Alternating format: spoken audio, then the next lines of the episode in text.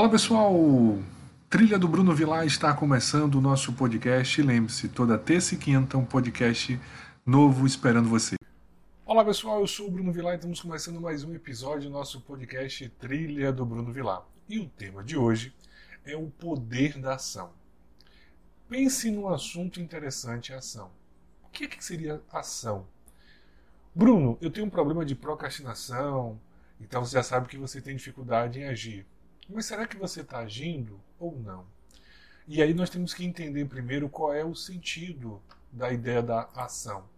Então, quando você fala ação, a, a etimologia da palavra ação, ela vem de actio, que significa dizer o ato de colocar em movimento, de fazer, de realizar. Então, a ação ela está ligada à realização. Então, por exemplo, há uma diferença entre entretenimento e diversão. Quando você fica ali no Instagram, passando as fotos, passando o tempo, você está num processo de entretenimento. Mas você não está se divertindo. Porque a diversão é você ver uma outra versão, é você ampliar a sua percepção. Então, geralmente, nós temos num filme um processo de diversão. Numa série, talvez um processo de diversão. Mas quando você está ali de forma aleatória, no TikTok, vendo vídeo de forma aleatória, você está no entretenimento. Então a diversão é aquela situação que muda você. Sabe aquele filme que você sai, pode não ser um filme de comédia, mas que você sai com uma história ali, você sai com uma reflexão aí você está no processo de diversão. Então, são sutis diferenças que eu estou trazendo agora para você nesse exemplo, para você perceber a importância da ação. Então, a ação está ligada à realização. Então, por exemplo, você está fazendo uma ação que está gerando uma realização ou não? Ou você está apenas se movimentando? Porque nós temos a ideia de que ação é apenas movimento. Mas um movimento sem direção não há realização. Logo, podemos discutir, podemos filosofar, que talvez não está no processo de ação. E aí eu vou voltar lá nos gregos antigos, porque eles traziam uma ideia de ação bem interessante. Ele dizia que a ação era capacidade do homem de relacionar com os outros, né? então a comunicação é um processo de ação, a interação é um processo de ação, e essa relação tem a capacidade de transformar o mundo e criar histórias. Então, a ideia da ação é criação de histórias. Nós podemos fazer uma analogia nesse sentido. E aí, os clássicos gregos, eles diziam que a ação é, ela se distinguia em três tipos: entre fazer, agir e conhecer. A ideia do agir e do conhecer, elas se desenrolavam no interior do sujeito, dentro dele. Porque a ação começa a partir de um desejo. Então eu vou agir. Então o fazer ele está ligado ao lado externo. É quando eu coloco aquele desejo em prática. Então o movimento da ação ela precisa antes de tudo de um desejo. É aquela velha história de Alice nos Países da Maravilha, quando ela pergunta ao, ao gato para onde leva aquelas estradas. E o gato pergunta: Para onde você quer ir? E Alice fala, não sei. E o gato responde, para quem não sabe o que quer, qualquer caminho serve. Essa é a ideia. Qualquer caminho vai seguir. Então, a ação, ela parte de um que, pessoal? De um desejo. Então, qual é o seu desejo? Ô Bruno, e o que seria esse desejo? Esse desejo, pessoal, é uma vontade. Há uma diferença no sentido espiritualista entre desejo e vontade. Né?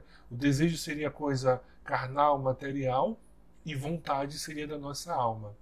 Então eu vou pegar esse conceito de desejo, mas numa visão de vontade de alma, vocês me permitam assim. Então quando eu falar agora essa ideia de desejo, eu estou falando essa ideia de vontade de alma.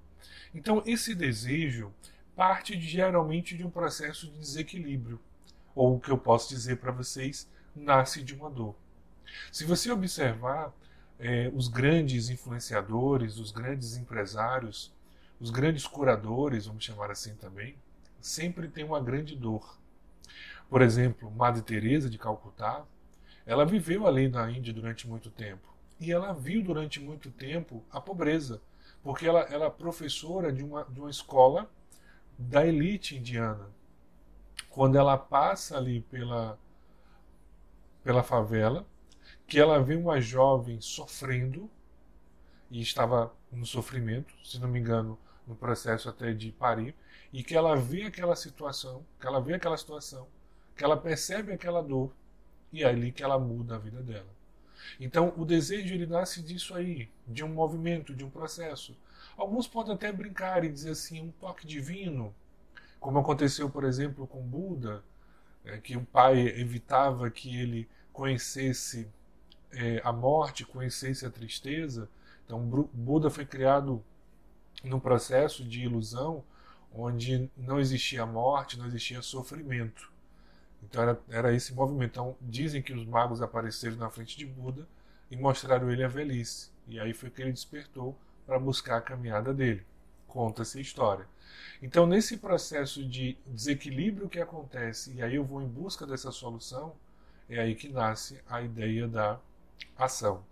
Então, essa ação, ela nasce a partir de um desejo. E essa ação, ela é assim nua e crua? É só movimentar? Não. Toda ação, pessoal, ela precisa de um planejamento. Ela precisa de um plano. Porque se você não tem um plano, você vai ficar rodando. Então aquela pessoa, ah, eu quero fazer dieta. Você tem esse desejo realmente? Tem, eu quero fazer dieta. Aí você faz atividade física, mas a sua alimentação não comporta. Então, se você não está tendo resultado, você precisa rever os seus hábitos, você precisa rever as suas atitudes. Então, o planejamento, infelizmente, o brasileiro tem essa dificuldade de planejamento, a gente não gosta muito de planejar. Eu digo isso porque quando eu converso com alguns empresários, quando eu pergunto, por exemplo, sobre planejamento, sobre planilha financeira, sobre noções básicas de investimento, de contabilidade, que você como empresário tem que conhecer, o pessoal não conhece. É muito no vamos ver se vai dar certo. Né? Vamos no jeitinho. E a gente abre ali sem ter noção. Então precisa de um planejamento. E o planejamento, pessoal, é a direção. Você precisa, na verdade, entender que você não pode controlar os resultados. Né? Então eu não sei se aquilo vai dar certo ou não. Por isso que eu preciso ter um desejo e acreditar na realização do meu desejo e agir. Tem um método da, da PNL que nós chamamos de TOTS. Que, que significa o TOTS? Eu tenho um estado atual, que é o meu momento. Eu tenho um desejo, que está no futuro, né? o, o chamado estado desejado. Então eu preciso agir para chegar ao meu estado desejado. Então, nesse processo de ação, você testa, opera, testa e sai. Por isso que é chamado método TOTS. Testa, opera, testa e sai. O que, que significa isso? Eu começo um processo, vou pegar meu exemplo de emagrecimento.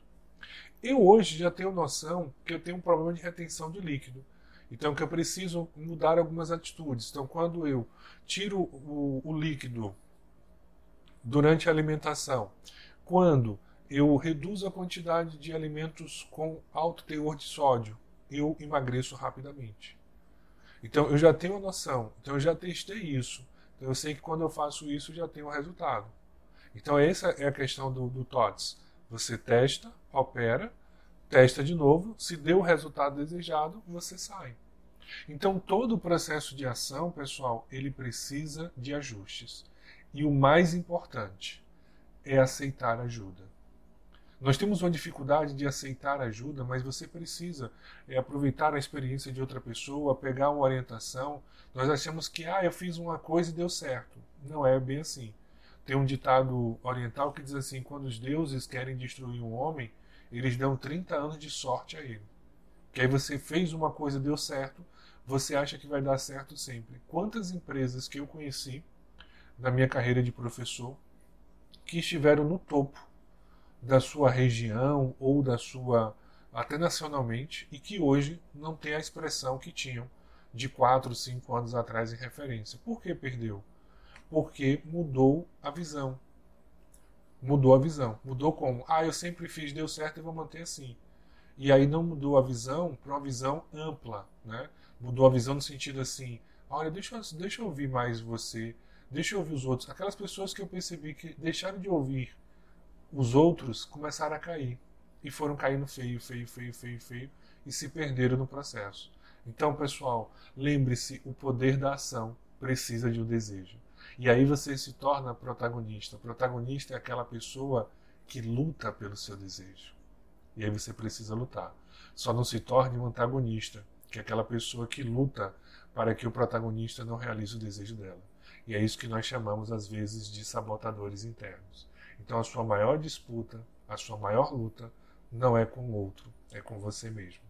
Porque dentro de você tem um protagonista, mas dentro de você também tem um antagonista. E quem vai vencer, Bruno, é aquele quem você alimentar. Então alimente o protagonista, alimente seu desejo.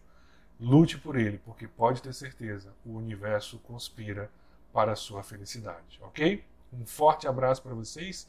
Sigam o meu site, né, o Trilha do Bruno Vilar. Você conhecer meus atendimentos, meus cursos. Nós temos atendimento constelação familiar, né, mentoria sistêmica, PNL, cursos de técnica de estudo, matemática e lógica do zero. Então tem muitas coisas interessantes lá no meu site, no Trio do Bruno Vilar. E no meu Instagram também vai lá no Bruno Vilar 4i. E um forte abraço para vocês e até o nosso próximo podcast.